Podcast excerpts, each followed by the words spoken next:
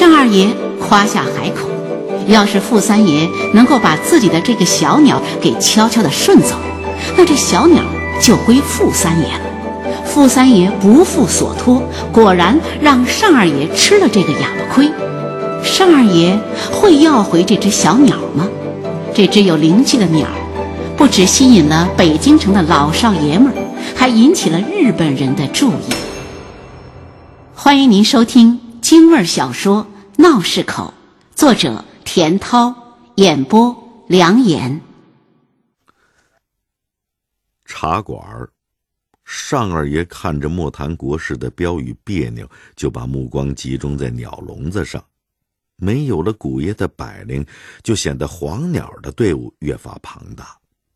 尚二爷留神听了听黄鸟的叫口，说不上多好，倒也没那滋滋啦啦的脏口。尚二爷挂上鸟笼子，就算默许了。他心里明白，这几只黄鸟都是冲着红电壳来的。他们来的多，比尚二爷早。等尚二爷拎着鸟来了。几位养鸟的朋友都站起来，众星捧月般的请尚二爷上座。笼子有人接过去挂好，茶点也都预备下了。尚二爷自己带茶叶，沏好的香片香气四溢。尚二爷起身请朋友们来品，大家也都纷纷起身谢过。黄鸟有三大叫。喜鹊、红子、油葫芦，三大叫凑齐了，这黄鸟也算是上品了。京城人喜欢养黄鸟，一是黄鸟多，那赶上过黄鸟的时候，城外树多草密的地方，呼啦啦的飘过一片云彩似的。黄鸟没钱人养，铁丝竹条编个笼子，放上个成棒子面啊，或者是清水的家伙事儿。这几口本叫也不难听。那有钱人养呢，红子、油葫芦鸭叫还不难，那口喜鹊怎么压，这就要看养鸟人的功夫了。讲究的人家雇鸟把式，天不亮，鸟把式拎着黄鸟来到有喜鹊的大树底下，为的是听喜鹊叫早。喜鹊出去觅食，回来喂小鸟。遇到鹰雀来犯，喜鹊的叫声更是另有一番韵律。嘿，等这小喜鹊慢慢羽翼丰满了，到处乱飞的时候，天晚了，大喜鹊要招呼他们回来，喳喳的叫声充满了关爱，听上去却叫人心酸。一个喜鹊的叫声，从早到晚，各种情景的叫声都能学得来，绝不是一两天的付出。老话说：“为了学口喜鹊叫，就得跟着喜鹊跑。”说的是人情，也是养鸟人的实情。老几位是奔着红电壳的喜鹊叫来的，红电壳有这口。这些日子，天天到茶馆，还有了油葫芦的叫、蝈蝈叫，红电壳的灵性让养鸟的同行惊叹不已。一位问二爷：“您也教教我们，您这鸟是怎么调教的呀？”尚二爷抿口茶，准备使用平生所学，说说养鸟跟做人之间的一些根由。这当口，达子风风火火的高挑着棉门帘子。尚二爷，掌柜的，那两口子打起来了。尚二爷摆摆手，示意赶紧把帘子撂下。那两口子呀，说清楚。这算是按住了达子的火气。好不容易攒的这热乎气儿，转脸就让你山呼没了，多大的事儿啊！赶上八国联军进北京了，嘿，比大热闹！傅三爷跟那位小姑奶奶，呵，呛呛上了，跑到咱柜上，又生啊死的，您不出面，怕是没酒了。为什么呀？听说是为了维持会。得嘞，没让达子再说下去，尚二爷缓缓起身，等伙计们挑下鸟笼子，达子接过去。尚二爷抱拳拱手：“我这位兄弟啊，不省心，上辈子我欠他的。老哥几个，告个假。刚说什么来呢？哦，怎么调教鸟哈？这不，样子来了，老琢磨天晓的，还有精神伺候鸟啊？是不是这么个理儿啊？”几位也起身，呵呵的笑着。路上，尚二爷嘱咐达子：“这人多嘴杂，有些话要捂得住。”达子连声应着，说：“刚才一急，就把您给嘱咐的话都给忘了。”日本人发良民证，搞强化治安维持会，百姓们慑于日本人的淫威，捏着鼻子任日本人摆布。闹市口的人见识过大刀队的威风，威风凛凛如天兵一般。结果呢，还是没挡住日本人进城。从而尚二爷想到了想扇几个日本兵，绝非易事。他跟傅三爷说：“光靠大刀片不成，人家有飞机坦克，咱这血肉之躯不能犯傻。听好喽，别惹事。”还鼓励他说：“咱中国就是个大熔炉，慢慢的就把这帮小兔崽子给化了。”傅三爷说：“我听您的，我给他们来个怂蔫蔫带溜边装孙子，谁还不会啊？”切！傅三爷这一定是把孙子耍大了。一进门就听见玉书说。门口插了一溜的日本旗子，知道的是大车店，不知道的，以为是卖膏药的呢。我是维持会的会长，有这膏药幌子，咱这大车店就安稳了，不是？安稳。玉树把眼睛都瞪圆了，皮之不存，毛将焉附？就你这点头哈腰的奴才样，王光奴什么模样，你就什么模样。二爷，您喽喽，您喽喽。傅三爷指着玉树：“你瞧，啊，我这不是养一狼吗？嘿，你还甭跟爷玩什么人杰鬼雄这一套，有本事你给我撂倒几个！你也就是嘴上的功夫，我上东直门保家卫国的时候，您还不知道在哪儿赚金呢。”尚二爷怕傅三儿再说出什么不雅的话，拦住了他。好汉不提当年勇，也不能为了一时安稳就非要当什么会长，这可不是什么给祖宗露脸的事儿。谁想当那王八会长啊？谁就爬着走！我告诉你，那帮孙子他贼上你了，能怎么着啊？他拉着尚二爷到书房，尚二爷怕玉书又闹，就让达子领着玉书跟他嫂子说话。玉书呢也没执拗，就跟着去了。傅三儿这才坐下来。尚二爷，我倒想了，在维持会当差，不见得就是坏事。真赶上有什么事儿，哎，咱也能有个周旋呢，不是？再者说了，缺德的事儿咱不干，您说咱还怕什么？越是德行不值钱的时候，咱越得有德行。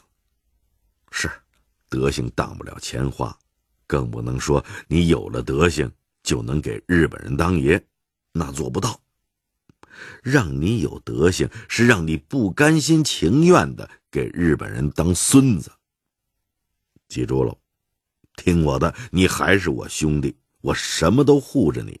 好玩意儿，可劲儿让你玩，不听我的，你可别说我不认识你，啊！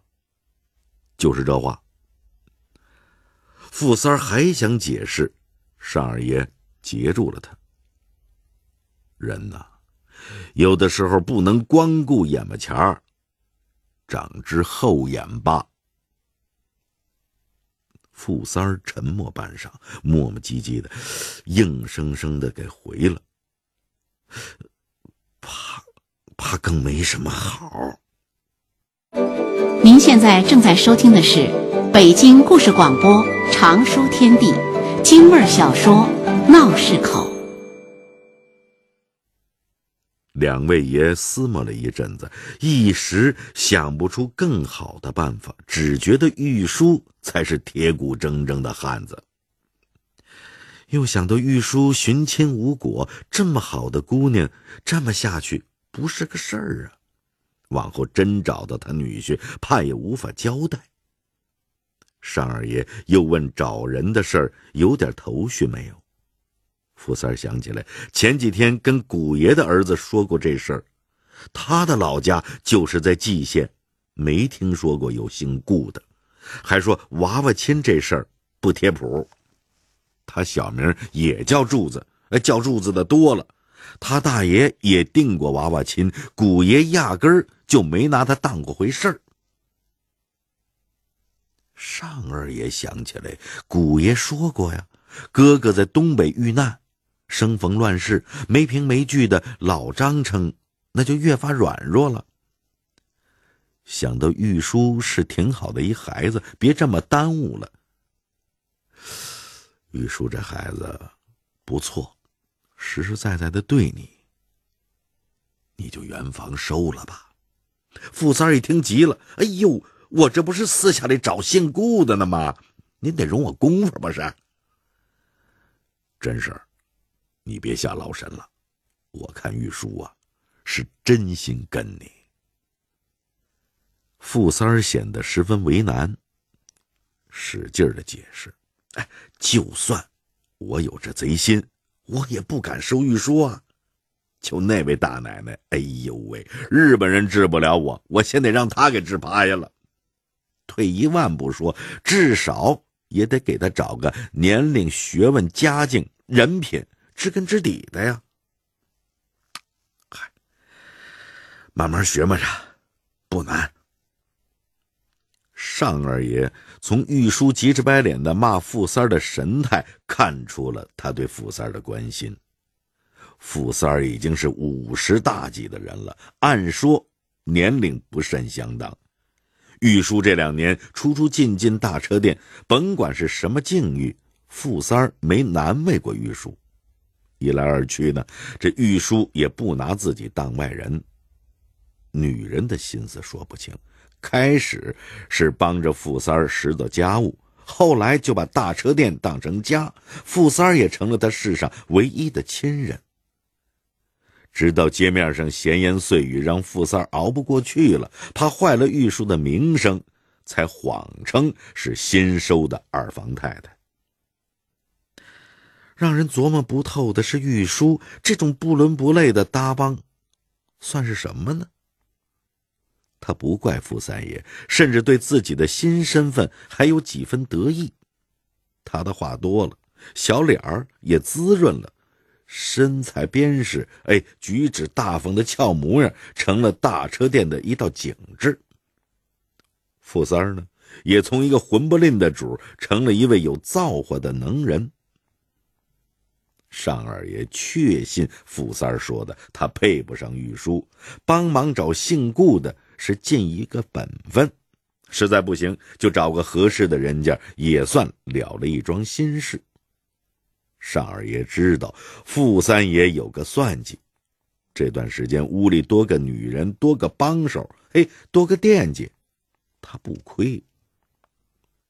想到这一层，单二爷对傅三说。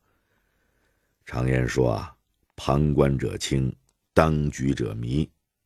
你也省省心，你这儿呢给姑娘找婆家，费劲巴拉的找到了，到时候来个非你不嫁啊，哭着喊着寻死觅活的，你不成了猪八戒照镜子，里外不是人了。傅三儿吃惊的看着尚二爷，想知道尚二爷这话应该打多大的折扣。